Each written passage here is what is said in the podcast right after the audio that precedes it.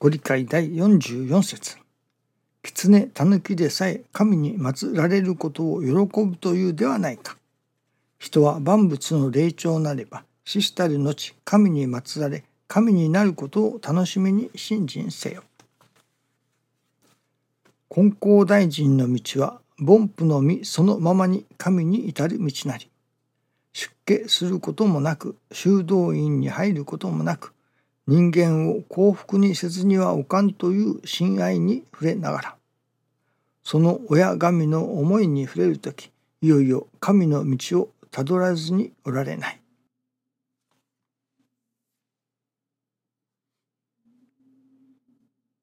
神に祀られると。神になると。師匠は生き神を目指しての精進。がま誠の信心だというようなことをおっしゃっておられます。教えてくださいますね。また師匠が目指されたところというのでしょうかね。それこそ氏子と神様が愛楽しみ拝み合う世界そこを目指されたと目指しておられたというのでしょうかね。今朝はそのいわゆる最近流行りの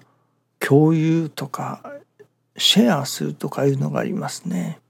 そういうことを成り行きの中でいただくのですけれどもいわゆるシェアするいわゆる共有する誰と共有するのか人間同士の共有はもちろん協励会というのがありますけれどもこれは天地金の神様と私ども人間と間で分かち合う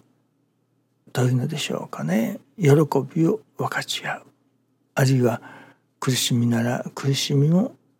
分かち合うという神様と人間氏子との間での共有ということなのですね。よく同業二人神様と同業二人と言われたり神様と二人三脚と表現されることがありますね。まあそういうことの表現の一つだと思うのですけれども私どものありがたいあるいは喜びというものを神様と共有するまた神様の喜びをまた私どもと共有させてくださるいわゆる神様の喜びが照り返ってきて私どもがまたありがたくなるというそういうことだろうと思うのですね。師匠大坪宗一郎氏がその私どもを導き入れようとされた世界それは神様と人間氏ことが愛楽しみ合いそれこそ喜び合いそして拝み合う世界いわゆる愛楽世界だということなのですね。地獄極楽と申しますけれどもその地獄の鴨を踏み抜いてそして極楽がありそしてまたその極楽のもう一つ向こうにある世界が愛楽世界ということになるのでしょうかね。極楽というのは人間が「ああ極楽だ」お風呂に入って「ああ極楽だ」という人間だけの世界ですね。それが神様とまあ共有された世界というのでしょうかね。神も喜び氏子も喜び金光大臣も喜びと言われるような。神様と人間私どもとが愛楽しみ拝み合う世界。いわゆる愛楽世界ですね。そこに入ることそこに愛楽世界に生きることをまあ標榜されたというのでしょうかね。目指しておられるわけですね。本当を言うとそのみんなにその愛楽世界に住んでもらいたいと。神様と氏ことが愛楽しみ愛拝み合う世界。そういう世界に住んでもらいたいというのが師匠大坪宗一郎氏の本音ですね。これは神様の本音でもあろうと思いますね。ただ人間氏子がおかげをいただいてああありがたいと人間がありがたいというだけの世界ではなくそこからもう一歩踏み込んで神様もありがたいと神様も楽しんでくださり神様も喜んでくださる世界。その愛楽世界に入るにはどうしたらよいのか。よくご理解にあります。これは愛楽という地名ですけれどもその地名以上に込められた神様の願いがあるというわけですね。そしてその愛楽に至る手前のところに発信川というのがあります。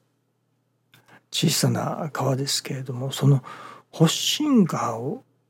越えるというのでしょうかねいわゆる何かを発信しなければその発信川には何と言いましょうか。発信川を渡ることはできないと。その越えることはできない。いわゆる人間がありがたいと喜んでいる世界からもう一つそれを超えた神様も喜んでくださる。神様もありがたいと言ってくださる。また神様も安心してくださる世界。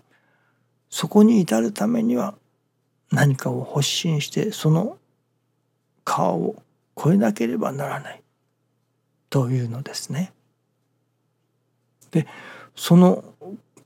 何を発信するのか。それはいわゆる人間が人間の側から神様の側へとまあ移るというのでしょうかね。そういうそこに発信されなければならないと。いつまでも人間の側にいるというのでしょうか。それは結局人間の側にいるということはいつまでも神様のおかげをもちろんいただかねばなりませんけれどもそこ止まり自分が助けてもらう自分の助かりを願う。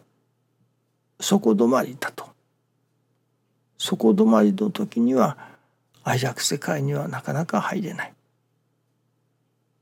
愛楽世界に入るためにはそれこそ助けられる身から助かる。自分が助かる。そしてそこからさらに人を助ける身になる。いわば人の助かりを願う私になる。そういう助けられる世界から今度は助ける世界に心が発信された時にそれこそ発信側を超えることができるいわば愛楽世界への入り口を通ることになるわけですね。そして自分のみの助かりを願う世界から人様の助かりを願う世界へ何と言いましょうかね私どもの心が育った時に初めてその愛楽世界神様と私どもとが愛楽しみ合い拝み合う世界にも入ることができるいわゆる極楽世界から愛楽世界へ入ることができるということなのですね。とても私どもの心の中にもちろん自らの助かりを求める。そしてそこからさらに人様が助かってくださることのための信心というところに発信される。そこに初めて愛楽世界へ入ることが許される。ということになりますね。助けられる身から助か助ける身に変わっていくというのかその発信がいるということなのですね。そして神様がそれを待っておられる。師匠ももちろん人々がそこに助けられる身から助ける身になるそういうことを願っておられるということですね。そこに初めて本当の意味においてのありがたいというものを喜びというものを拝み合うというものを神様と共に共有し合うことができることになるのではないでしょうかね。どうぞよろしくお願いいたします。ありがとうございます。